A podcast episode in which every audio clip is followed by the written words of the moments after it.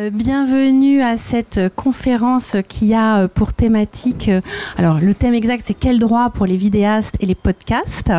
en fait, on va aborder plus exactement toutes les enjeux et les questions qui se posent autour de ces nouvelles filières de création que sont les vidéastes, les youtubeurs, mais aussi les podcasts, les podcasteurs, les audionautes, me disait Arnaud tout à l'heure. J'ai avec moi en fait trois professionnels.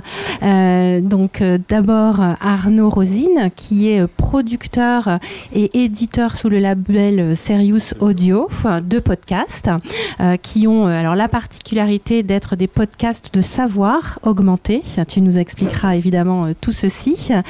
J'ai aussi avec donc nous Guillaume Hydro, donc à côté d'Arnaud, qui est délégué général de la Guilde des vidéastes. Donc la Guilde des vidéastes s'est créée il y a quelques années, tu nous expliqueras ça aussi, pour euh, aider à la professionnalisation euh, les nouveaux vidéastes. Alors, enfin, pourquoi les nouveaux vidéastes d'ailleurs Mais en fait, les vidéastes, donc, euh, euh, euh, toute une catégorie, on va dire, de professionnels qu'on a tendance à, réduire à youtubeurs, mais qui ne sont pas que des youtubeurs, qui sont des vidéastes, des professionnels de la vidéo. Et puis, pour faire le lien entre nos deux premiers intervenants, Ross, Ross qui est donc responsable de la création numérique à la SACD, et justement en charge à la fois Hein, de la représentation des auteurs de podcasts et euh, des euh, vidéastes. Donc, euh, tu pourras évidemment voilà faire un, bon lien après un bon lien après les interventions des, deux premiers. Alors, pourquoi en fait parler des vidéastes et des podcasts? Parce qu'effectivement, il y a un, engouement. Hein. on a on a entendu beaucoup parler de, de l'engouement à la fois des podcasts, surtout récemment avec cette crise sanitaire, mais il y a un engouement qui existait quand même auparavant. Euh, il y a également un engouement pour les vidéos euh, et euh, les vidéos, on va dire, diffusées sur le web au travers de plateformes numériques.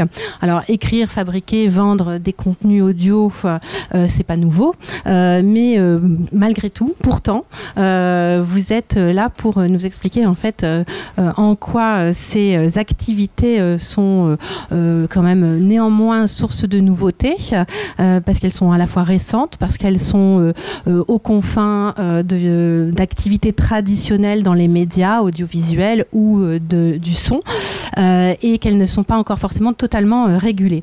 Alors le point commun entre ces différentes activités ou ces différents secteurs, pour moi, ce que j'ai retrouvé, et c'est la raison pour laquelle je voulais faire cette conférence, c'est qu'en fait on voit émerger une nouvelle catégorie de professionnels qui sont à la fois des créateurs et des entrepreneurs. Et c'est en ça que ça m'intéressait euh, euh, qu'on en parle aujourd'hui, euh, parce qu'en en fait, avant, peut-être que c'était une image que j'avais moi déformée, mais on était enfermé dans une case, on était créateur, scénariste ou réalisateur, et puis on était soit effectivement un diffuseur ou un producteur ou un éditeur, mais on n'était pas forcément l'un et l'autre.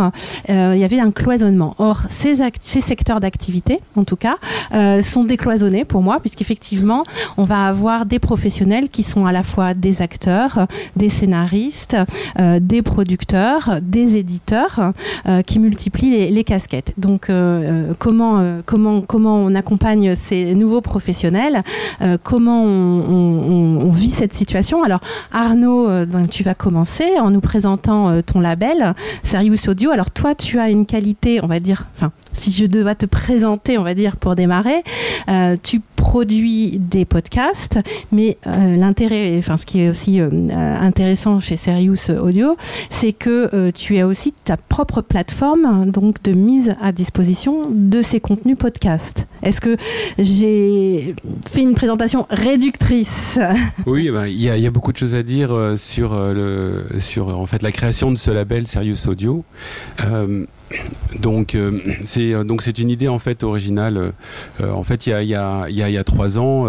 en fait c'est venu surtout c'est venu surtout au moment de l'élection de, Barack Obama où où j'entendais des micro trottoirs de, de, de, jeunes qui disaient bah tiens mince il a réussi à être président c'est à dire que moi aussi je peux devenir avocat etc. Donc il y a euh, un besoin de, de, montrer en fait une forme d'exemplarité et de transmettre euh, des savoirs, de les vulgariser et de, rompre avec euh, tout ce qui est mur de verre, tout ce qui est élitiste, déterminisme, etc.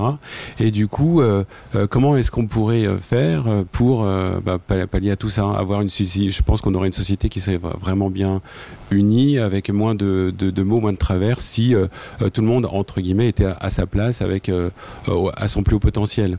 Donc, donc euh, pour moi, la culture doit pas être élitiste, mais plutôt vulgarisée. Et donc je me dis tiens, on va on va faire un, truc dans ce sens-là, euh, parce que pour moi, euh, faire produire des podcasts et, les diffuser au plus grand nombre, c'est c'est quelque chose qui doit être une démarche sincère, qui doit être sincère. Pourquoi? Parce qu'on n'a que de l'audio et que avec l'audio on peut pas tricher. On n'a que du contenu, au contraire de l'artifice. bon, sans vouloir démonter le format vidéo, hein, qui mais je veux dire, euh, bien sûr que, enfin, faut pas généraliser, mais au, moins avec l'audio, euh, voilà, on est, euh, on a ça. Donc, on doit avoir des choses à dire. Et donc, je suis allé voir différents partenaires pour développer le, label, dont Orthodidacte pour justement, je sais que la langue française, ça peut être un mur de verre pour se, pour, pour s'épanouir, pour, pour, pour aller travailler.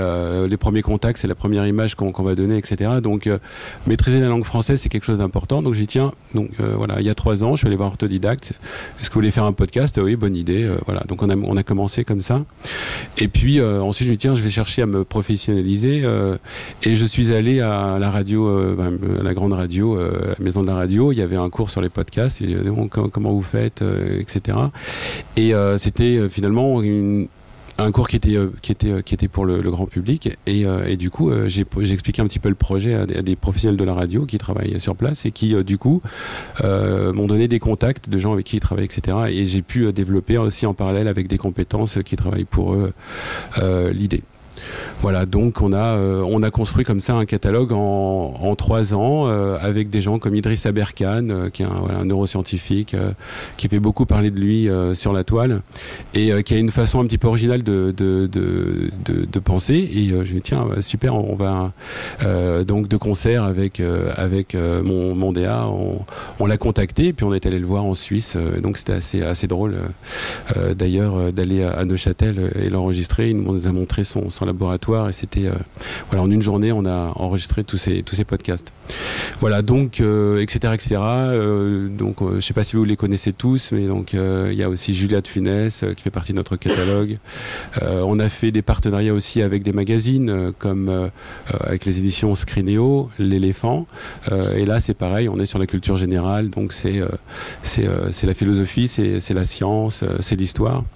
Voilà donc on a construit ce, catalogue et au début on a commencé à le mettre en ligne sur des plateformes euh, en espérant des revenus euh, publicitaires qui puissent résoudre l'équation économique. Et on s'est très vite aperçu que en étant sur des réseaux et qui nous ont aidés, hein, comme Acast par exemple, on a pu avoir beaucoup d'audience, mais les revenus n'étaient pas à la hauteur de, espérer.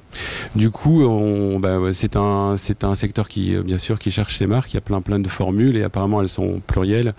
Euh, on s'est dit bon bah puisque puisque l'équation n'est pas résolue, on va aller euh, créer notre plateforme nous-mêmes et on a développé notre plateforme euh, avec du coup nos, podcasts en vente à la demande, à l'unité, à la saison, etc. Et donc ça ça marche ça marche bien. on a des ventes tous les jours, mais on sent que ce, parcours en fait n'est pas encore suffisant et que et que finalement il, mérite d'être complété par par finalement un mix de d'épisodes euh, gratuit entre guillemets, mais payé par la publicité et, euh, vendu euh, sur la plateforme. Ça, c'est le minimum. Là, là c'est vendu sur la plateforme, c'est ça? Les podcasts sont. Ils sont entièrement, ils sont vendus sur, sur la plateforme. Et tu envisages, donc quand tu dis un mixte de gratuit et de, et de payant, donc ça, ça serait sur ta plateforme.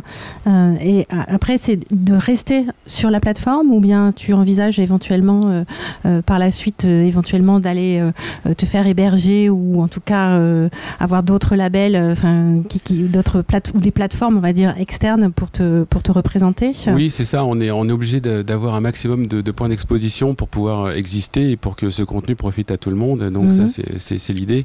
Donc c'est de retourner sur des, plateformes comme comme Acast, mais c'est également des expériences qu'on a qu'on a essayées et qui marchent très bien. C'est de mettre en syndication une partie de nos contenus sur des radios. Donc je pense à Salia Radio où on a mis nos podcasts, une sélection de podcasts en rendez-vous. Alors donc là c'est marrant, ils ont pris en contre-pied. le, ils ont fait une radio de podcast. Donc c'est plus le podcast pour moi. Donc c'est l'audio à la demande. Et là ils ont mis un rendez-vous avec une grille des programmes comme en radio, mais ce sont des podcasts avec avec une com euh, qui va autour et qui renvoie ensuite vers notre plateforme. Et là, on s'est rendu compte qu'au moment des diffusions et de ces rendez-vous, on avait un flux qui arrivait sur notre plateforme et que cette exposition nous apportait quelque chose. Donc, euh, clairement, euh, il ne faut pas rester dans son coin sur sa propre plateforme mais euh, trouver un système intelligent avec un pain point, euh, donc euh, mettre des, des, contenus avec, enfin, qui soient pubés, si on, si on, peut dire ça. Alors oui, il y a de la pub ou pas sur la Alors sur la plateforme, du coup, puisque c'est payant, il n'y en a pas, mais si vous allez sur, sur Acast, vous, en fait, c'est un réseau où... là, c'est payant. Là, c'est habillé par de la pub. Exactement. Là, vous avez, vous avez de la, la, pub qui vient financer. Alors c'est le, le, le, petit point à améliorer, à mon avis, c'est qu'on ne choisit pas son annonceur à ce moment-là. Donc, alors, on se retrouve avec des annonceurs euh, euh, qui peuvent euh, ne pas desservir nos intérêts. Donc c'est le truc. Et puis il faut faire vraiment beaucoup, beaucoup, beaucoup de, de, téléchargements, de vues pour générer suffisamment d'argent pour couvrir et la production et le marketing. Donc aucun des systèmes explorés jusqu'à ce jour ne suffit pour couvrir tous les frais de production des podcasts et de leur marketing.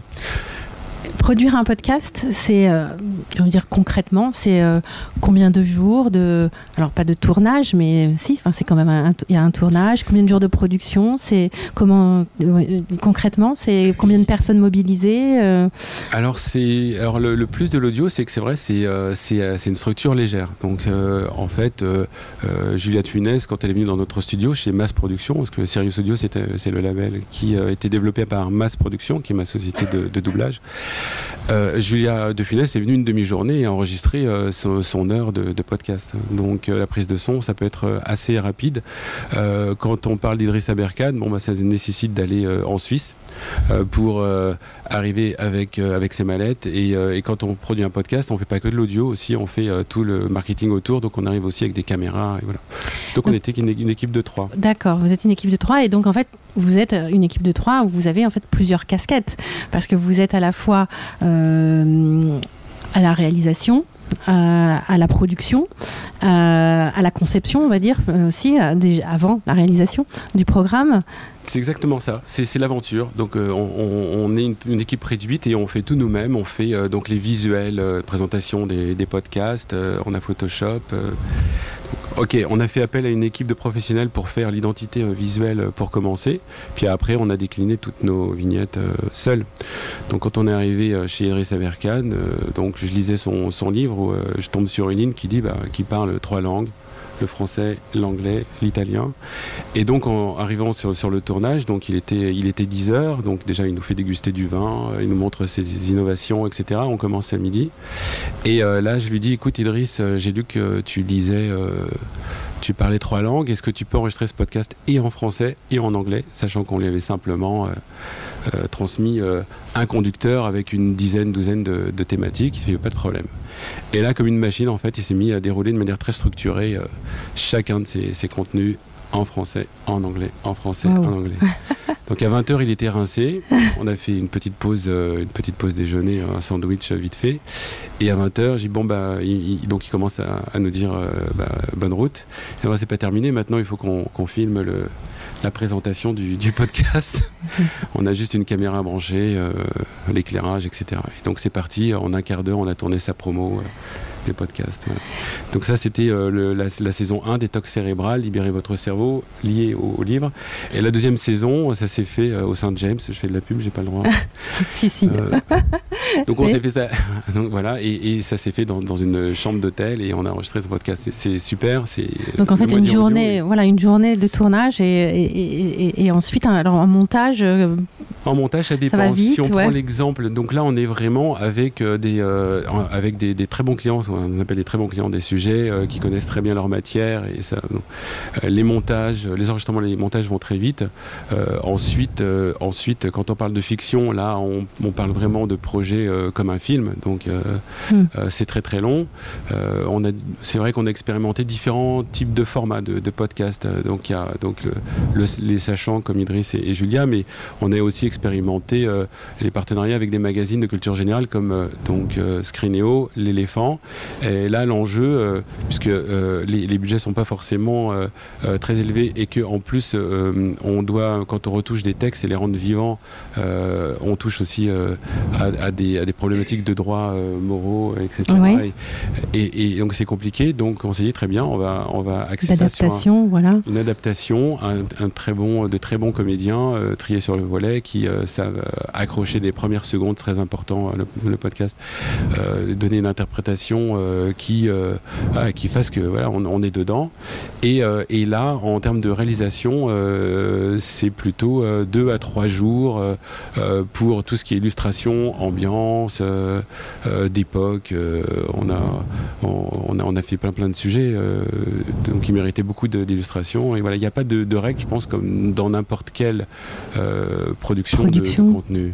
Et, alors, tu multiplies donc les casquettes, en fait. Tu, euh, et, et ça, euh, donc, je, ramène un peu à mon sujet qui est euh, multicasquette. Est-ce que comment, comment tu, tu, tu, tu fonctionnes En fait, il n'y a pas, on va dire, à la fois en tant que producteur, on va dire, et diffuseur du contenu.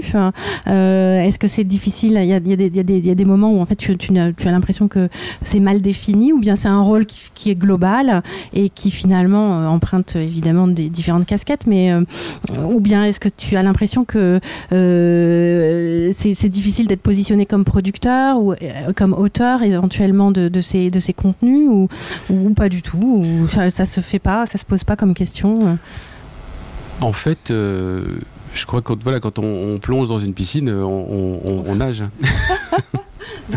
Après, euh, euh, je ne sais pas si euh, le fait de définir des rôles, c'est quelque chose qui c'est quelque chose qui est forcément nécessaire puisqu'à un moment donné, on est Oui. confronté à tous ces podcasts là en fait doivent, doivent entrer dans des cases juridiques puisqu'on Oui. on touche à la propriété intellectuelle et que là on a vu que c'était vite très très complexe. Il a fallu faire rédiger pas moins de huit contrats entre les les coéditions, coproductions.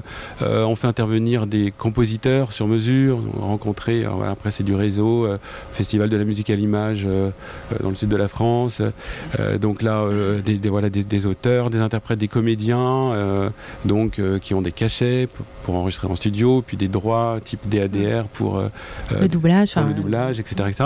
Donc c'est- donc là voilà. Après, il y a des y a des parties où euh, on rigole pas parce que- et euh, on délègue. Donc on fait appel à des spécialistes euh, pour euh, tout ce qui est community management. euh, c'est pareil. On a embauché euh, une spécialiste euh, voilà des, des réseaux. des réseaux. C'est un vrai métier. Je pense qu'on pourrait euh, tout faire, mais c'est impossible d'être excellent Mm. dans chaque domaine à la fois. Après, pour démarrer, pour prendre les mesures, je pense que c'est une très bonne chose. On a fait avec très peu de monde finalement plusieurs dizaines d'heures de, de podcasts. Et euh, voilà, et ça se fait naturellement en fonction de nos sensibilités. euh, chacun touche, euh, touche à tout. Touche et à puis, tout. D'accord. Alors touche à tout. Je, je- je- ça me fait Monsieur touche à tout, bonjour. non, Euh, ça me fait switcher vers euh, en fait euh, le, le métier des vidéastes, euh, qui est de- donc un autre métier, mais qui est quand même assez approchant de ce que Arnaud euh, décrivait, on va dire, dans, dans, la, dans la réalisation euh, des vidéos, enfin dire du début, c'est-à-dire conception jusqu'à la, la diffusion. Euh, donc la guilde des vidéastes s'est créée pour justement accompagner dans la professionnalisation euh, donc euh, des, des professionnels, euh, avec d'autres spécificités ou, les mêmes, c'est-à-dire ce multicasquette euh, qui, euh, qui n'est pas forcément toujours facile à gérer. Alors oui, euh, il y a énormément de similitudes dans ce que je viens d'entendre. Euh, merci Arnaud pour ce, témoignage, parce que c'est vrai que, et je vais, repartir sur ton image de, tomber à l'eau et de, nager. Euh, bah, quand justement on, n'a pas, on part dans une aventure et qu'on ne sait pas exactement, on n'a pas les clés de toutes les clés, de tout ça, ben, on apprend sur, sur le tas, on se, débrouille. et pour garder l'allégorie, ce qui s'est passé avec les vidéastes en 2017, c'est qu'ils ont commencé un peu à se rencontrer dans des festivals, etc. Et qu'ils se sont dit, ah toi tu nages comme ça, alors moi je nage comme ça, ça va un peu plus vite. Ah oui d'accord, alors du coup ils ont comparé leur technique de nage et, euh, leur aventure a commencé à prendre une ampleur, euh, se dire ah mais on pourrait euh, inventer un process, on pourrait surtout continuer à échanger. Et puis finalement bah, d'une initiative qui était d'abord un peu amateur, qui est née d'une envie de, de, créateurs avant tout, hein, avant d'être des web créateurs, ce sont des créateurs qui, ont, qui ont eu envie de se saisir d'un espace qui arrivait en 2007 en France, YouTube en particulier, euh, d'abord Dailymotion euh, d'ailleurs à cette époque-là. Euh, et puis YouTube a offert des, choses un peu techniques qui ont, permis aux vidéastes, par exemple, de dépasser 15 minutes pour d'uploader, une, certaine régularité dans, les, niveaux de, qualité d'image et, aussi une régularité dans la rémunération de la publicité qui était affichée avant ou après ou pendant, etc. Donc ce modèle-là euh, a pris son essor dans les années 2010 et on arrive en 2017. Comme on aime, je crois que c'est l'année qu'on cite le plus avec, euh, avec, Roswell quand on parle un peu d'histoire de, l'organisation de, la web création. Mais c'est assez similaire en réalité. Voilà, une des singularités qui les distingue du reste de la filière audiovisuelle, c'est ces web créateurs, ces youtubeurs, enfin voilà, il y a plein de noms qui les qualifient. Euh, c'est avant tout de cumuler des compétences et d'être à la fois auteur, producteur incarnant euh, d'avoir des cette, cette, singularité de production euh, qui a donné ce modèle aussi socio-économique euh, qu'est la web création où la même personne cumule beaucoup de choses. Donc on, ne peut pas la, traiter que d'auteur ou que de producteur. elle est souvent voilà, elle, elle, est, elle, est, indivisible sur beaucoup de ses compétences. Et, et surtout qui a la particularité de, de s'être beaucoup auto-formé sur ces, sur ces, sur ces enjeux-là. En 2017, il y a deux choses qui se font. C'est euh, est-ce que le, CNC euh, regarde ça depuis quelques années, travaille avec quelques producteurs et vidéastes à l'émergence d'un fonds euh, très agile qui permet justement sur des temps courts de soutenir, comme elle le fait avec le cinéma, la télévision, les créations. Financièrement. Hein donc soutenir financièrement à la chaîne ou, au projet. Et euh, ça donne euh, un peu des lettres de noblesse euh, à ces formes qui étaient encore enfin qui sont encore un peu regardées de haut parfois en disant voilà c'est des jeunes qui font des blagues sur internet. Donc les jeunes qui font des, blagues sur internet sont un peu structurés et ils font maintenant partie d'une industrie créative et culturelle qui est très très florissante. Et donc on avait des acteurs économiques publics et privés qui avaient besoin d'interlocuteurs parce que c'est les vidéastes, c'est très disséminé sur le territoire. En plus, contrairement au reste de l'audiovisuel, on a 70% de la production qui est hors Île-de-France. Donc, on a un éclatement territorial qui fait euh, que pour aller les chercher, c'est compliqué pour les institutions, qu'elles soient publiques ou privées, hein, que ce soit les plateformes, les plateformes de financement participatif, de diffusion, de partage en ligne. Euh, mais les vidéastes aussi, entre eux, euh, se voyaient peu régulièrement pour échanger autour de ces trucs. Donc, on a créé une initiative qui, qui, est, qui est née d'une consultation d'abord de beaucoup d'entre eux, à peu près près de 200 professionnels, producteurs, vidéastes euh, ou métiers de la production autour, etc., qui disaient voilà, euh, on a besoin euh, d'un outil d'accompagnement, d'abord sur des enjeux socio-économiques et juridiques, pour comprendre ce qu'on est en termes de métier, en termes de compétences et où on se situe donc euh, la deuxième chose qui est arrivée en 2017 par exemple c'est euh, le statut d'artiste-auteur avec les négociations de, notamment de la SACD de la SCAM avec, avec YouTube qui a permis aux vidéastes sur le nombre de vues d'avoir une rémunération en droit d'auteur. Ils ont hérité aussi du coup d'un statut ce qui leur a permis d'être un peu classifié. Alors c'est insuffisant parce que c'est qu'une partie, mais c'est déjà beaucoup pour dire voilà, ces gens-là sont des professionnels maintenant. Être vidéaste, c'est un métier, même si on met un métier avec un S, un gros S derrière, parce que c'est plutôt des métiers, voilà.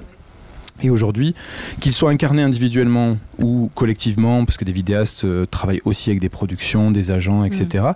on a une émergence de filières et donc notre, euh, notre organisation tend à les accompagner dans leur professionnalisation, parce que c'est tout jeune et il y a beaucoup à savoir. Euh, donc les vidéastes, et de l'autre côté aussi à travailler avec tous les acteurs des territoires, qu'ils soient français, même européens, parce qu'on est dans une période de régulation très forte au niveau, au niveau européen, sur le droit d'auteur notamment, sur la la, DSA, DMA en ce moment aussi sur voilà, tout le marché lié au numérique et aux plateformes. et ben, on, offre cet interlocuteur, on, on est partie prenante de de, de, toutes ces instances qui veulent comprendre cette filière, comment elle fonctionne, qui sont ces professionnels, parce que bah, l'idée c'est que les choses ne se régulent pas sans eux, en fait. D'accord. Alors, vous les, tu, merci. Tu, tu, vous, les, vous les accompagnez sur leurs questions juridiques, leurs questions sociales, leurs questions de création d'entreprise Oui, il y a deux volets essentiellement. Le volet socio-économique, effectivement, comme tu le, comme tu le dis, c'est créer son entreprise, développer son entreprise aussi, parce qu'il y a mhm. des vidéastes qui sont là depuis longtemps, qui ont, qui ont mhm. créé des sociétés, qui sont aperçus qu'ils pouvaient optimiser les choses, parce qu'ils n'avaient pas forcément le bon statut social, et puis ils n'avaient pas forcément le bon comptable ou le bon juriste ou le bon avocat, parce que voilà, ça a fait appel à toutes les strates euh, économiques et euh, juridiques euh, là-dessus. Donc nous, on, on, agit un peu comme, comme un médecin généraliste qui reçoit en première ligne les premiers symptômes, on fait la synthèse de tout ça, puis on les envoie vers les spécialistes, les juristes, les, les, experts comptables, les fiscalistes, les, les avocats pour leur contrat, pour voilà, la mise en œuvre après mm. de, la, de la partie qui n'est pas la création, mais qui, est, qui sécurise quand même beaucoup leur, leur travail et leur, leur pérennité aussi à long terme. Mm-hmm. Alors justement, ça me fait penser, donc tu, évoquais le statut d'artiste-auteur euh, et donc de la reconnaissance euh, notamment euh, d'un statut pour eux par la SACD. Donc ça me permet de, voilà, de, passer à, Ross la parole. donc c'est aussi 2017, le moment où la SACD a, pris la mesure de, l'émergence de, de, ces nouveaux, de ces nouveaux professionnels. ou bien est-ce que ça existait déjà auparavant et que, que fait la SACD Comment elle accompagne ces, ces nouveaux créateurs, on va dire? Ça existait euh, déjà avant. Euh, je ne sais pas si j'ai dit bonjour. Bonjour déjà. Euh, alors, j'ai expliqué ce que c'est la SACD. Mais avant ça, est-ce qu'il y a des gens qui produisent ou vont produire des podcasts dans le public Pas trop. De la vidéo Ouais. Ouais. Ouais. Ah. ah plus de la vidéo. Les autres, vous êtes des élèves de Lucie qui ont été obligés de venir Non, c'est ça Mais alors pour Entre vous, autres. donc euh, la SACD, elle intervient à plusieurs étapes quand vous avez une œuvre à créer, que ce soit un podcast, que ce soit une vidéo, que ce soit, euh, on fait aussi le spectacle vivant, donc à la SACD, je sais pas, il y a Florence Foresti, il y a Eric Rochant qui fait le Bureau des légendes, il y a Norman ou Natou, euh, il y a, enfin, c'est vraiment assez varié. Et concernant j'ai parlé des vidéastes d'abord et du podcast ensuite. Euh, il y avait déjà des droits depuis 2010 à peu près, mais c'était très confidentiel. Et euh, vous savez, quand on regarde une vidéo sur YouTube, contrairement, on ne sait pas qui contacter, par exemple, pour avoir des infos ou des choses comme ça, contrairement à la, télévision où c'est un peu plus structuré, où euh, on peut envoyer une lettre à France Télévisions pour avoir des infos et tout. Donc euh, l'information circulait un peu mal. Donc il y a plein euh, d'auteurs, vidéastes, qui savaient pas qu'ils pouvaient toucher des droits d'auteur.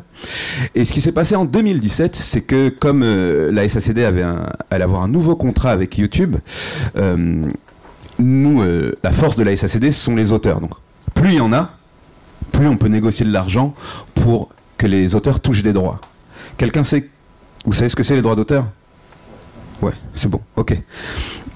Donc, c'est euh, pour ça qu'en 2017 ça a été important parce qu'il fallait aussi qu'on rassemble les auteurs pour aussi euh, leur faire savoir qu'ils peuvent toucher des droits. Et euh, c'est en ça ça plus que vient de dire Guillaume sur euh, le CNC Talent qui se créait. Et puis euh, ensuite à la SACD on a créé des studios aussi parce que euh, comme on dit les auteurs vidéastes comme de podcasts ils ont plein de casquettes. Alors des fois ils sont accompagnés de producteurs et même le producteur a encore plus de casquettes que d'habitude. Mais par exemple à la télé si vous avez écrit un scénario vous écrivez un scénario, euh, vous allez avoir un producteur, et puis vous allez voir la chaîne, et puis après, euh, la chaîne va vous dire, euh, je sais pas, on cherche plutôt un 52 minutes qu'un 26 minutes, et puis vous allez réécrire et tout, et puis après ça va être diffusé, et c'est eux qui vont choisir s'ils font des bandes annonces, s'ils mettent des, je sais pas, des, ils placardent les bus, des affiches et tout. Quand vous êtes vidéaste ou sur le podcast, c'est à vous de faire tout ça en fait. C'est ça la grosse différence. Mais en même temps, mais en même temps, vous pouvez dire un peu plus ce que vous voulez ça, ça, fait un peu penser aux radios libres ou aux radios pirates, ça dépend de quel côté on se situe pour les appeler, mais il y a plus de liberté de ton. Si vous êtes, euh, vous n'avez pas aimé les dernières versions de Batman et vous préférez les comics, vous avez le droit d'en faire une vidéo euh, ou un podcast. faire une émission de télé, si la chaîne veut pas, ben vous en faites pas. C'est vraiment la force, c'est ça. Et, l'autre- et ce qui est plus dur, c'est que comme on fait tout, des fois le montage, la promo, le mixage et tout, euh, c'est fatigant. Des fois, on est isolé. Et la SACD, donc en plus des droits d'auteur, euh, je sais pas si je réponds à la question, si je vais totalement à l'ouest, tu me dis. hein. Euh, Continue, continue. c'est aussi d'aider à la création. Donc ça peut être pour euh, des fonds, euh, des fonds de l'argent, genre de l'argent pour aider à, à écrire une série. Enfin c'est comme le CNC, c'est la vocation du CNC. La SACD, on le fait un peu parce qu'on a une action culturelle, donc on, doit faire des choses et on essaye de soutenir euh, la création des gens qui pourraient pas euh, rentrer par le biais du CNC parce que des fois, faut soit remplir certaines conditions ou juste il y a tellement de demandes par le CNC que ça en devient difficile. Donc nous, on essaye de rajouter un peu plus. Euh, donc là, en ce moment, par exemple, il y a un fonds qui s'appelle Fonds Création et Diversité. C'est pour des séries, de la fiction, d'un peu plus de 20 minutes et 6 épisodes minimum. Donc c'est avec France.tv et euh, vous n'avez pas besoin de producteur pour euh, postuler au fond. Et si vous avez un producteur, vous pouvez aussi postuler au fond. Et une fois que vous êtes sélectionné, vous avez, si je dis pas de bêtises, je crois que c'est 8000 euros pour écrire le pilote. Mais c'est de l'argent pour écrire. Si vous êtes, euh, vous avez un, un boulot à côté ou euh, si d'habitude vous avez, vous êtes euh, étudiant et que vous travaillez l'été pour euh, mettre de l'argent de côté, l'argent va servir vraiment à, à vivre et à écrire pendant deux mois, trois mois plus quoi. C'est vraiment à ça que servent les fonds et enfin les fonds du CNC servent également à ça. Et on a fait aussi quelques des studios.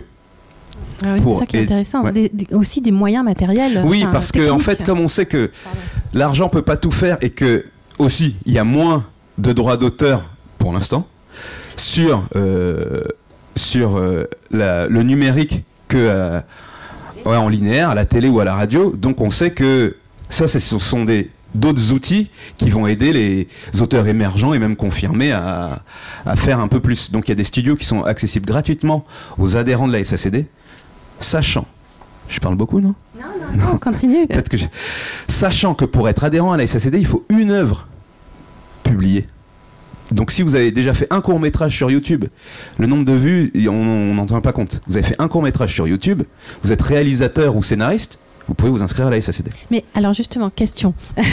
Euh, souvent, on est auteur ou réalisateur, et puis par exemple, je pense euh, euh, que pour certains, en, en fiction, en télé par exemple, euh, il y a un bulletin pour euh, on Ouais. est auteur, on est réalisateur. Là, en fait, c'est quoi? C'est un seul bulletin et je m'inscris Non, euh, c'est en fait, oui, c'est c'est bien de parler de ça. En gros, euh, c'est les les SACD ont fait un peu la différence entre l'écriture et la réalisation. Donc dans la partie scénario, si vous avez écrit à plusieurs, vous avez écrit à trois par exemple, c'est à vous avant de déclarer votre œuvre de dire ben, on a fait tout ensemble donc c'est 33,3333% chacun. Bon, il faut qu'il y en ait un qui se mette 34 hein, sinon c'est un casse-tête. Ou vous pouvez dire ben c'était son idée à lui d'abord et nous on l'a aidé donc lui il a 40 et on, après euh, on La répartition voilà la répartition c'est entre les auteurs. Ça c'est pour une partie scénario et pour la partie réalisation Mhm. c'est pareil. Mais euh, de fait c'est vrai que en podcast ou euh, en vidéo, que ce soit euh, YouTube, Facebook, Instagram, il y a souvent la même personne qui fait tout. Et ça, ça arrive quasiment jamais en télévision ou au cinéma. Il y a toujours. Des fois, au cinéma, ils mettent qu'un seul nom, mais il n'est pas tout seul, ou elle n'est pas toute seule. c'est vrai. On met souvent le nom du réalisateur en gros, mais souvent, il y a quelqu'un d'autre, des fois, qui a écrit aussi, ou qui a aidé à écrire. Donc, euh, après, c'est comme ça qu'on se répartit les pourcentages. Mais. euh, sur le podcast où c'est ça qui rejoint les deux, c'est qu'il y a des fois il y a des gens qui font tout eux-mêmes.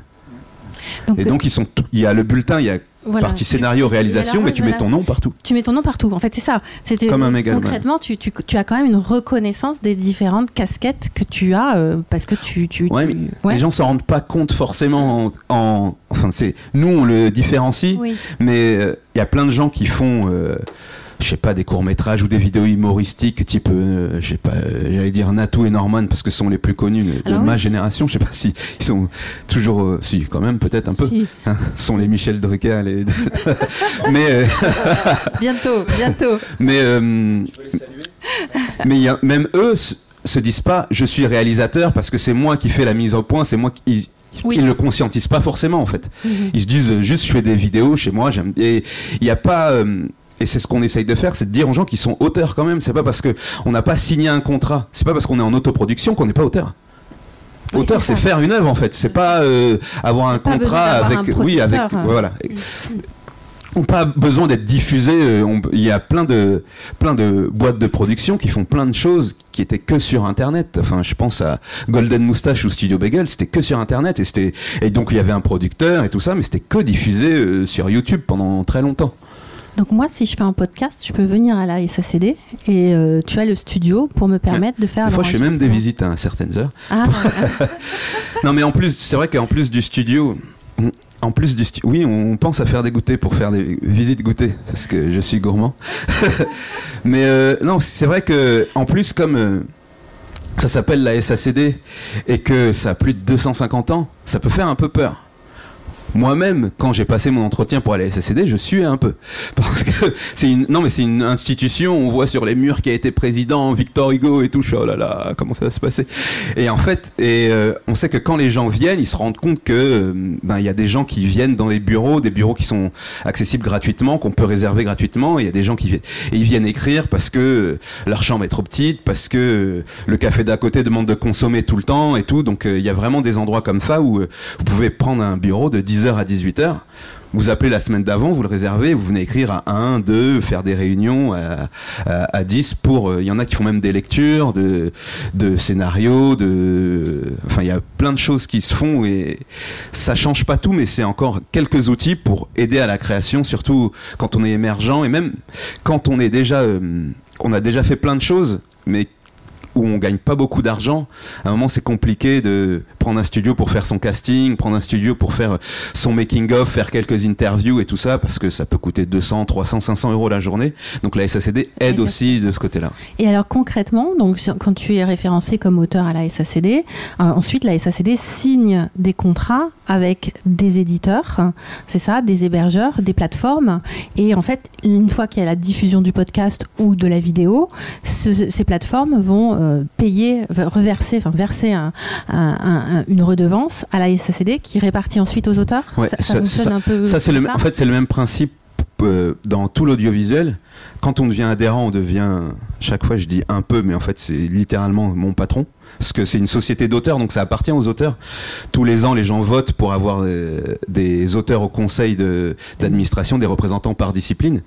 Mais c'est, en fait, c'est une société gérée par les auteurs.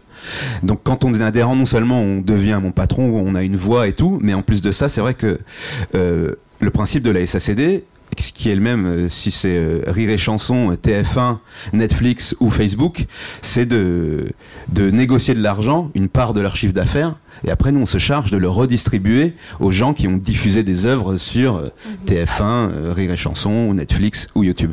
C'est donc il y a une volonté aussi de nous, on va, enfin, on envoie euh, dans mon équipe, on envoie littéralement des mails à des gens qui ont fait euh, euh, des vidéos et qui savent pas que la SACD existe pour leur dire qu'ils peuvent toucher des droits. Alors, ils vont pas acheter forcément une maison avec, mais ça peut aussi euh, déjà changer. Des fois, ça peut rassurer aussi, juste de dire non, mais en fait, c'est vrai que je suis auteur. Ça peut.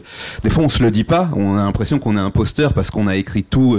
on a fait ça à trois, quatre potes bénévolement, mais c'est de l'art, tout simplement. Et en proportion, tu as, tu as combien de, de, d'auteurs podcast et d'auteurs vidéastes? Enfin, Est-ce que Après- c'est co- des chiffres connus Ouais, ou de- C'est en fait. Nous souvent on, on les classe par discipline, donc c'est audiovisuel, cinéma et tout, donc on n'a pas le. Mais je dirais que si on cumule les deux, il y en a entre 2 et 3 000 auteurs qui font podcast ou YouTube à la SACD. D'accord. Donc, euh, il n'y a pas de, de, de genre par rapport au, au- au- au contenu produit, enfin euh, écrit ou enregistré. Euh, C'est-à-dire que c'est des auteurs de fiction, ça peut être, ou bien est-ce qu'il y a quand même des.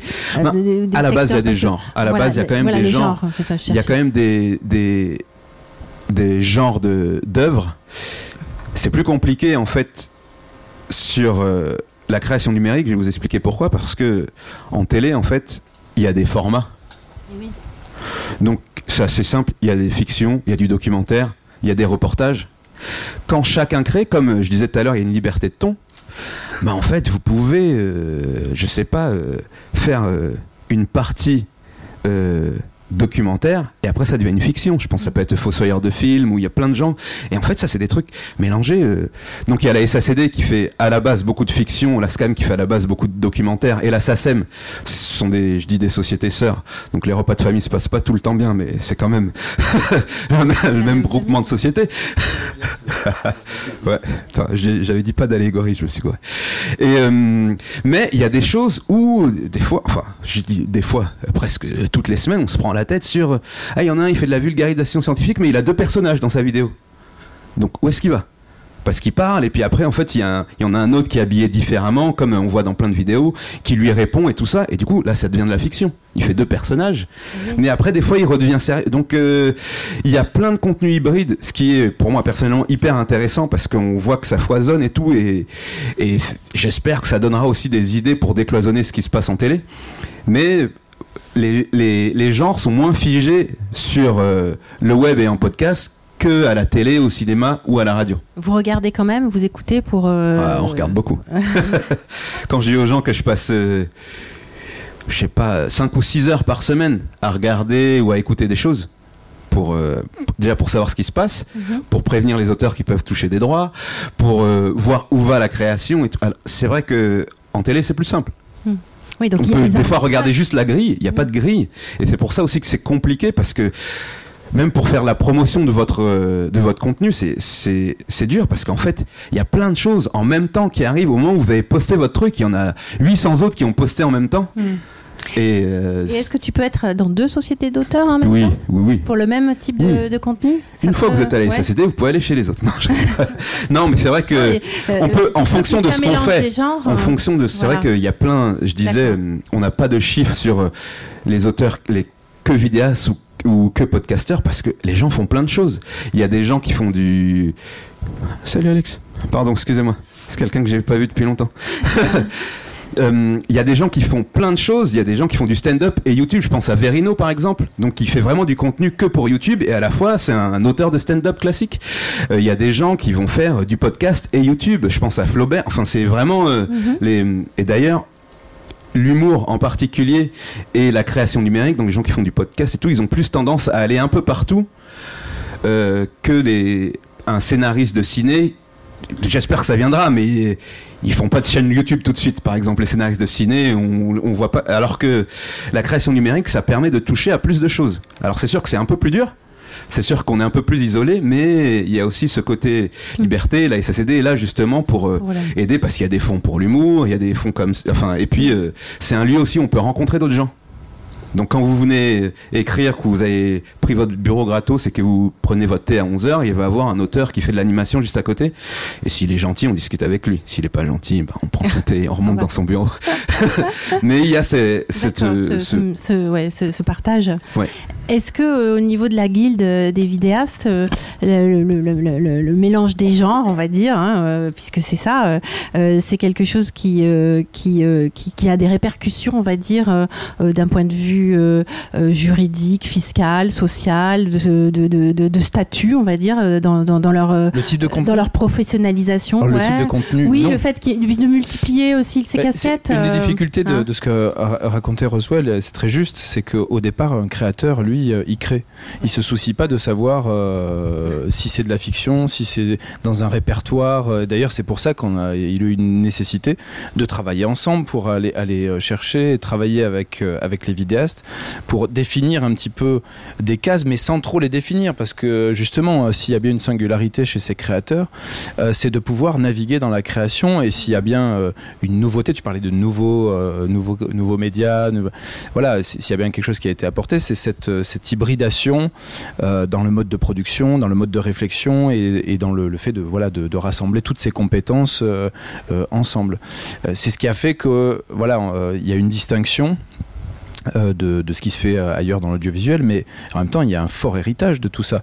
Donc, on peut pas tout réinventer de zéro, et c'est- pour ça que c'est- important de se rassembler aussi, mais euh, de, de s'inspirer de, de ce qui existe et donc de travailler avec euh, des opérateurs historiques euh, qui savent accompagner les auteurs. Mhm. Et, et l'idée, c'est que bah, tout ça, évidemment, crée une forme de filière, il y a une économie, et donc forcément, bah, ces plateformes qui sont des opérateurs hors européens, européen Oui. euh, Mm.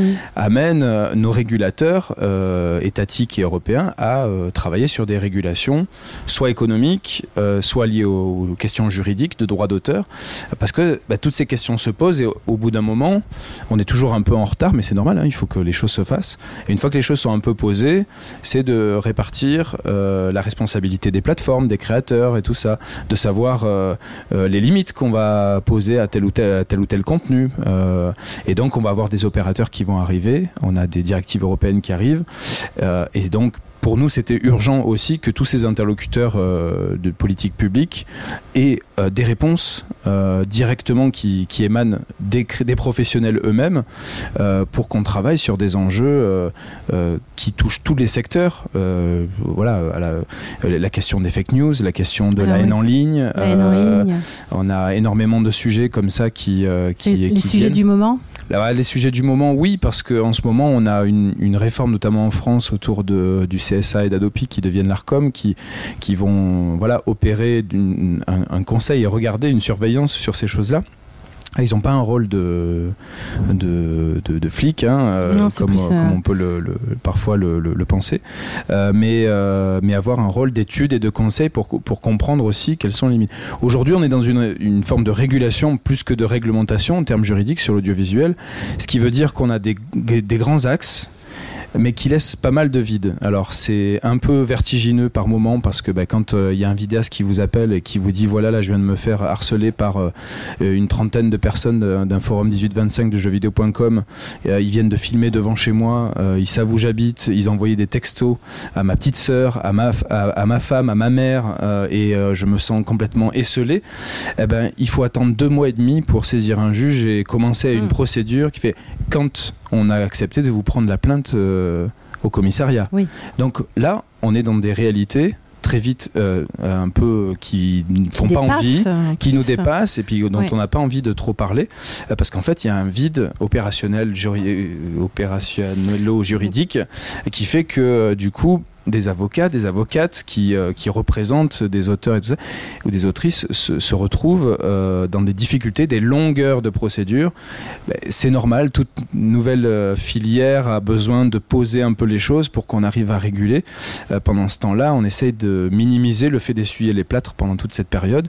Et nous, on est là comme partie prenante et à la disposition des politiques publiques pour leur dire voilà, Pour faire remonter, pour remonter les, les- difficultés parce que nous on est on est arrivé en, en 2019 officiellement le- l'association mais on a commencé à travailler en 2017 et à l'époque il y avait la directive européenne sur le droit d'auteur par exemple l'article 13 article 17 pour ceux qui ont entendu parler un petit peu de ces choses là eh ben il y avait aucun interlocuteur c'est à dire que les députés européens ils allaient rencontrer, tenter de rencontrer des vidéastes. Ils l'ont fait un petit peu, mais ils sont allés voir 5-6 personnes. Oui. Ils ont essayé de, de synthétiser et de faire émerger. Ce qui n'est pas suffisant. ce C'est qui pas n'est suffisant parce qu'il y avait un, besoin d'études et tout ça. Mm. Mm. Donc, nous, évidemment, on a besoin de temps aussi. Euh, nous, on fait cet observatoire au sein de la guilde.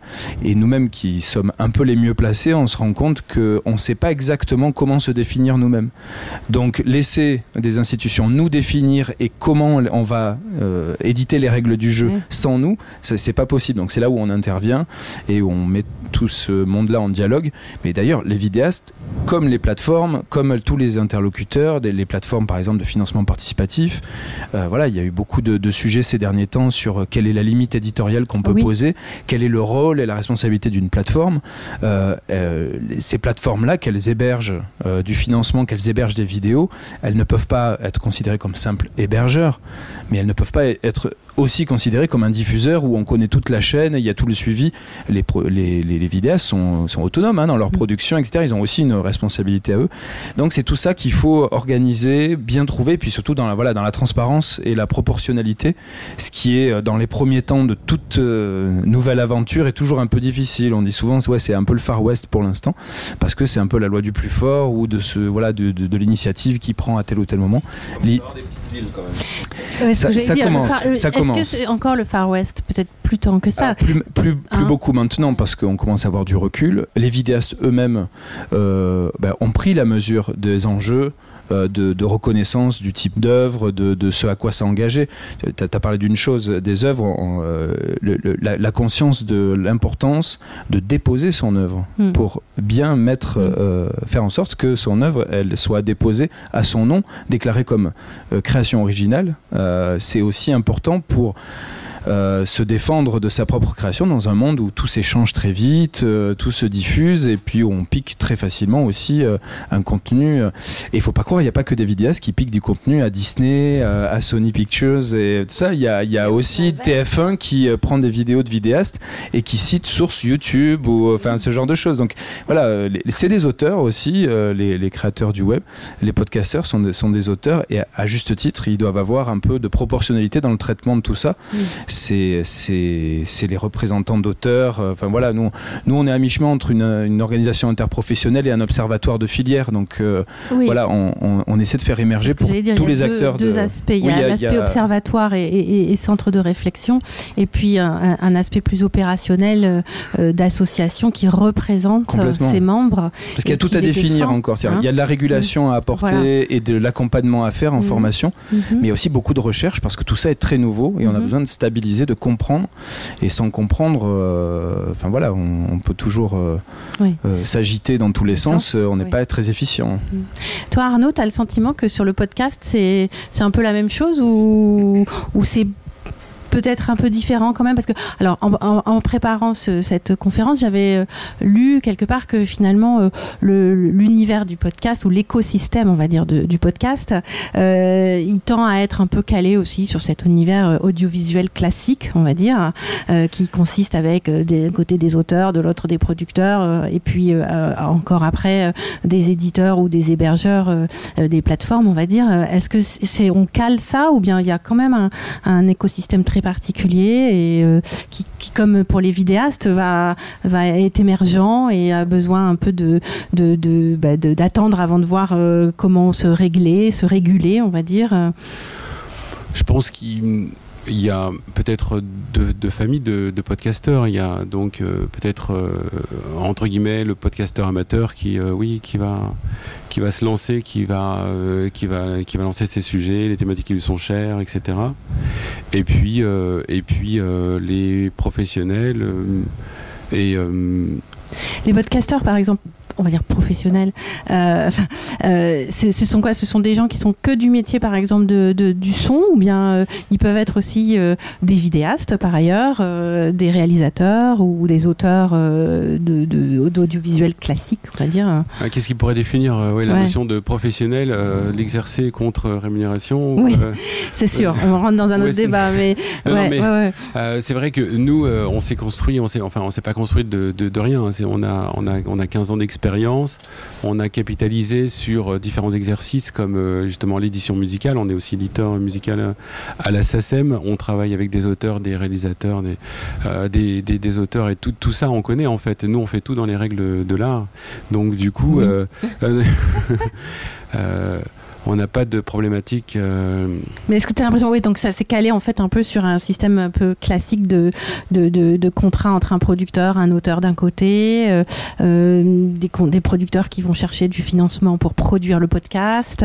on sent que dans la filière vidéaste, il y a à la fois la plateforme qui, qui, diffuse et qui peut permettre de monétiser, et puis aussi des soutiens comme ceux dont tu parlais, Ross, qui sont à la fois du soutien technique et du soutien financier pour permettre aussi à ces, vidéastes de, de, de s'autoproduire quelque part hein, ou de produire avec leur équipe. Est-ce que c'est ça aussi Ça fonctionne comme ça dans le podcast ou bien c'est quand même euh, plus. Voilà, tu, fonctionnes comme un producteur qui va d'abord se dire bah voilà, j'ai un devis, ça, coûte tant de faire euh, ma, série de podcasts euh, et, tu, le finances par toi-même avec ensuite la, la, mise en ligne sur la plateforme. Oui, c'est ça, c'est le, cas numéro 2 nous concernant. C'est vraiment. on a une idée, on, on, voilà, on a on a d'ailleurs on a écho de aucun, aucune aide euh, de subvention ni quoi que ce soit. Euh, j'ai entendu oui euh, pour les auteurs, mais j'ai rien entendu pour, pour les, producteurs de podcasts. Et ce que je ressens en, étant sur le marché, c'est que c'est que c'est qu'on enfin il y a quelque chose d'injuste, c'est que il y, a beaucoup de, gratuité et quand on parle justement d'avoir des, des, tons, des sujets, des libertés de ton, comme tu disais tout à l'heure, s'il n'y a pas de, de, financement derrière, comme à l'époque de Beaumarchais, c'est 1777, c'est ça qui est écrit sur votre mur. Donc ça fait longtemps que l'idée de soutenir comme ça la création est là, elle est très française, mais on l'a pas vu arriver.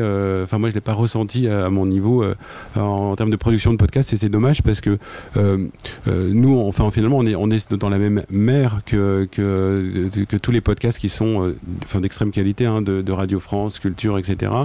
Euh, et qui sont accessibles de manière gratuite euh, d'apparence pour, pour l'audionaute, puisque finalement il le paye euh, soit par une partie, disons, de régie publicitaire, soit par, par nos impôts, mais c'est payé. Sauf que nous, c'est, à l'acte d'achat, c'est déjà un petit peu plus difficile, sachant qu'en plus, la philosophie de l'Internet, à sa création en 94, c'était tout, tout de suite et gratuit. Donc euh, c'est un peu compliqué. ce qui serait vraiment euh, intéressant pour euh, continuer à, préserver une, une diversité de, de contenus, de tons, de sujets, etc., c'est de ne pas se limiter aux, auteurs, mais également à la partie production, parce que c'est qu'une partie des, frais de... Bien sûr, bien sûr, bien sûr, bien sûr. je m'adresse pas à toi, je, m'adresse à la cantonade en espérant être mais, entendu. Mais ce qui est vrai, non, mais ce qui est vrai, c'est que contrairement, par exemple, le CNC, c'est pour l'audiovisuel, mais il n'y a pas d'aide comme le CNC pour le podcast. Ça n'existe pas du tout. Quand on fait un, film pour la télé, pour le cinéma, et même pour certaines plateformes, on peut avoir une aide du CNC en tant que producteur. Pour le podcast, il n'y a aucune structure d'État qui aide euh, les, producteurs et même les, auteurs. Enfin, dans... le CNC fait des aides pour les auteurs et des aides pour les Parce que dans l'audiovisuel, comme... Euh, des fois on l'entend beaucoup en France, ça inclut pas l'audio. Moi, j'ai appris ça euh, en travaillant à la SACD. Parce que pour moi, comme dans audiovisuel, il y avait audio, je pensais que c'était ensemble. Comme à la radio, il n'y a pas d'aide pour euh, spécifique pour la radio, mais ni la radio, ils ont des régies publicitaires, c'est des, puis ils passent de la, enfin, c'est autre chose. Et c'est vrai que pour le podcast, à part, nous, il y a des aides pour les auteurs à la SACD, mais euh, ça reste, nous, on, reste une société de gestion de droits. Donc, euh, les aides, elles sont ponctuelles et ça aide pas euh, à euh, établir un écosystème, voilà, exactement, de pérenniser les choses. Et c'est vrai que ça, ça n'existe pas encore. Après, moi, je ne cours pas après les, aides, les subventions, etc. Je pense qu'il faut. c'est pour, c'est pour le, le, le c'est pour tout le monde. En fait, c'est pour l'écosystème en général. Pour ceux qui en ont pas besoin, ils l'utilisent pas, et ceux qui en ont besoin puisse en tout cas de faire la bascule. Euh. Mais je pense que ce qui pourrait changer les choses, c'est que voilà des, gens qui font le marché comme les Spotify, euh, Radio France, etc., euh, se mettent au même régime que, tout le monde, c'est-à-dire avoir des contenus qui soient payants, peut-être pas en, première diffusion, mais en seconde, je sais pas, des systèmes comme comme ça, pour qu'on soit au moins à un pied d'égalité, parce que sinon on peut pas, on peut, on peut pas avoir un écosystème juste euh, et laisser place à, des nouveaux euh, créatifs. Il y a une chose qu'il faut préciser quand même euh, là-dessus, c'est qu'il n'y a pas de subvention publique. Hein. tout ça, que ce soit les, droits d'auteur ou le CNC, ce sont des fonds qui sont négociés avec les, les revenus publicitaires de des, diffuseurs. Euh, et ça revient, c'est de l'économie de la création. Donc là, il n'y a pas d'argent public, contrairement à d'autres, euh, d'autres formes de financement euh, sur services publics, etc. Non, mais c'est pour vous dire que c'est peut-être là où va, être, va résider le, système vertueux de justement, on produit de la valeur. Donc cette valeur, on sait le faire, hein, c'est ça un peu la recette de, l'exception française. C'est la valeur globale sert aussi à, innover et à continuer à alimenter. On sait le faire pour le cinéma, on sait le faire pour l'audiovisuel, on sait le faire pour d'autres choses. Il n'y a, y a, y a pas de raison qu'on n'arrive pas aussi à le faire pour le podcast là-dessus puisque c'est pas justement c'est pas de l'argent public ça, c'est de l'argent qui est, qui est, généré par, le, par, le, par les recettes liées à la consommation de ces contenus. Et, et aujourd'hui, les, les aides dont on parle, il y a, y a, alors il commence à avoir des aides un peu publiques où il y a mi-privé, mi-public par, par les régions, etc. Mais si on parle de l'aide du CNC, si on parle des droits d'auteur, ce sont des revenus qui émanent de la, la, plus-value euh, de la création et de la diffusion. Donc c'est pas c'est pas de l'argent public. Donc ça veut dire qu'il y a de la valeur à aller chercher. Si vous, si vous créez de la valeur, il y a forcément un système vertueux à, aller imaginer pour que ça s'alimente aussi. Euh. Oui, j'entends bien. Après, euh, je parlais en parallèle euh, du système de Radio France qui finalement, c'est les impôts plus une régie publicitaire qui finance un contenu d'extrême qualité et du coup qui, qui peut rendre aussi plus compliqué les choses. à côté de faire C'est ce que tu disais tout à l'heure sur la liberté éditoriale aussi. Exactement. Ok, bah, merci beaucoup, c'est fort intéressant. Je pense qu'on aurait encore beaucoup de choses à dire. On n'a pas abordé euh, tout, mais on est malheureusement limité par le temps. Alors peut-être quelques questions dans la salle. Euh, Est-ce que voilà, je vois que ça se lève déjà, donc euh, allez-y. Est-ce que je vais peut-être passer le micro parce que sinon. Allez, on, vous entend. Ouais. sinon, sinon, voilà. Je vais, faire le micro. Commencer par audiovisuel parce que je dois partir 10 minutes. Euh, merci. Oui, bah, moi je m'intéresserais plutôt. euh, Enfin, bonjour, pardon. Euh, je m'intéresserais plutôt au podcast. Et en fait, j'avais une question. Je me demandais si vous voyez déjà des exemples de, en fait, euh, de production internationale ou de coproduction avec l'étranger pour le podcast et comment est-ce que ça se déroulerait euh, Enfin, est-ce que, voilà, est-ce que ça se fait Est-ce que ça s'imagine Et dans ce cas-là, comment en fait? Euh, pour être honnête, je sais pas, eu vent de, de, de tels projets, mais je vois pas pourquoi ça ne fonctionnerait pas, parce qu'on on le voit dans le cinéma de plus en plus se développer et avec Netflix. C'est pareil. Enfin, pour moi, ce, type de réalisation, de production pour un podcast, on enlève juste, entre guillemets, la caméra, mais tout le reste. Donc il n'y a pas de, maquilleuse, il y a pas, mais tout le reste c'est pareil. Donc il n'y a aucune raison pour que ça ne se, fasse pas. Maintenant, euh, euh, on n'est plus sur des problématiques euh, vidéo puisqu'on est sur de l'audio. Il n'y a, pas de- y a pas de déclinaison possible via euh, les doublages, et- etc. Euh, donc pas, l'international, euh, est-ce qu'on peut sous-titrer Je sais pas. on peut sous-titrer l'audio, je sais pas, on, peut, on peut essayer. Là, on store un petit peu le, coup, mais euh, non, c'est vrai que nous, on a un focus très francophone et du coup, on ne s'est pas posé ce type de, de questions euh, euh, internationales. Quand on fait nos campagnes euh, sur les réseaux sociaux, on vise euh, la francophonie, euh, qui est quand même très très large, c'est vrai. On peut déjà raisonner en, territoire franco- francophone. C'est déjà, il y aurait certainement beaucoup de choses à faire, mais je me suis pas encore posé la question. Désolé, je peux pas vous apporter de réponse. Je, je te réponds, je viens de la Belgique là, et de- d'une délégation francophone justement, là, cette diffusion-là est vraiment très souhaitée. Là, euh, on pourrait échanger des contacts, euh, les ministères, euh, ambassades, etc. pour euh, justement aller dans ce Ok. C'est pas, grave, merci beaucoup. Ma, ma question s'adresse plutôt à vous, Ross, qui est à, à la, à la SACD. C'est par rapport à, YouTube, le fait que ce soit une plateforme américaine et que le droit d'auteur américain soit complètement différent du droit d'auteur français. Est-ce que vous, vous avez des difficultés à réussir à rémunérer vos, auteurs qui sont sur YouTube, à l'inverse de Dailymotion qui est, français du coup Ou pas du tout? Non, en fait, ça dépend surtout des sociétés. De toute façon, quand on vient leur demander de l'argent, même une société française, ils sont pas, ils sont pas chauds. Après, ce qui est, après, ce qui est vrai, c'est que les, par exemple, les droits sont payés avec le nombre de vues et c'est des nombres de vues géolocalisés. Donc, à la SACD, on paye les vues en France, Belgique, Suisse. Et par contre, on peut venir de partout dans le monde et être euh, adhérent à la SACD. Ce qui est, hum, ce qui a peut-être été dur pour le premier contrat, c'est la philosophie du droit d'auteur euh, à laquelle ils sont pas habitués, mais maintenant ça va et c'est pour ça qu'il y a un contrat avec Netflix. Et Netflix, ils ont, comme YouTube d'ailleurs, ils ont fait des contrats avec la SACD, mais également avec euh, d'autres sociétés d'auteurs, avant que qu'ils soient obligés par la loi en fait. Netflix et YouTube ont fait ça. Donc, est-ce que c'était pour euh, faire les bons élèves ou parce que vraiment ils voulaient euh, euh, incorporer et s'adapter à ce qui se passe en France? Je pense. Après, il y a des questions de là où ils payent leurs impôts et tout, c'est autre chose. Mais en tout cas, ils ont fait des contrats avec la SACD, avec la SCAM et la SACEM avant qu'on les y oblige aussi parce que le type de fiction, par exemple, qu'il y a sur YouTube, ça existe très peu dans les autres pays. De faire de la fiction sur YouTube, c'est presque que en France en fait qu'il y a ce genre de choses. Comme euh, il y a beaucoup de podcasts mais les podcasts de fiction en France on fait beaucoup de fiction même à la base à la radio on en faisait beaucoup. Il y en a aussi dans les autres pays. Il y en a aussi en Angleterre et tout mais c'est pas autant. Donc il y a aussi ce truc là qui est très même euh, francophone de faire de la fiction et de l'humour euh, sur euh, plein de types de plateformes. Et ce qui fait que des fois ils sont un peu plus sensibles pour euh, faire les contrats. Je sais pas si j'ai répondu à la question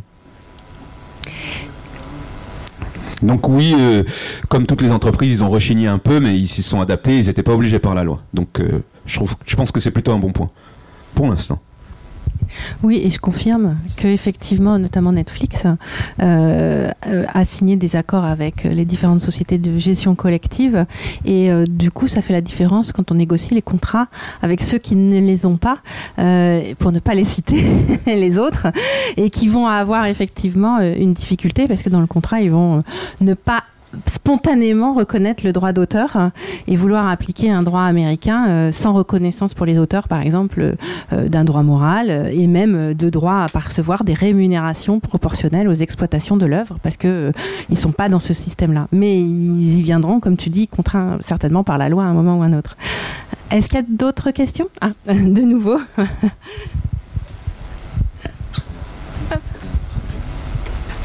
Euh, oui, du coup, j'ai une autre question euh, plutôt euh, pour la SACD, du coup. En fait, sur les, sur qui sont finalement considérés comme auteurs dans le podcast de fiction? Parce que, enfin, j'ai envie de dire, ça. Enfin voilà, qui, qui est enregistré comme un auteur? Est-ce que c'est juste la personne qui va par exemple écrire le podcast de fiction? Ou est-ce que par les, les comédiens aussi euh, voilà, Non. sont auteurs Alors non, comme euh, pour le reste, c'est toutes les personnes qui peuvent écrire. Mais c'est une bonne question parce que essentiellement à la radio, euh, avant, c'était que les scénaristes d'ailleurs. Parce que, pour rejoindre ce que, ce que Arnaud disait, c'est parce que la fiction n'était que sur Radio France et les réalisateurs, en fait, ils sont en CDI là-bas. Donc, c'est rare, un réalisateur en CDI, c'est, on dirait, un, un paradoxe ou je sais pas, non? Ouais, et, euh, et donc, eux, ils touchaient pas de droit d'auteur. Mais, en fait, c'est le, la réalisation et l'écriture. Donc, si le comédien a écrit, il peut.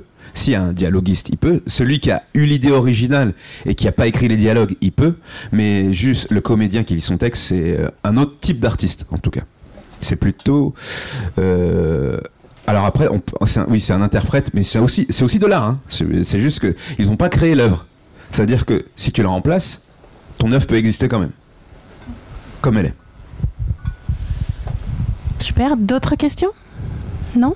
Bon, bah écoutez, on on va s'arrêter là. Merci, Merci. beaucoup à tous les trois. Et puis à bientôt. À bientôt.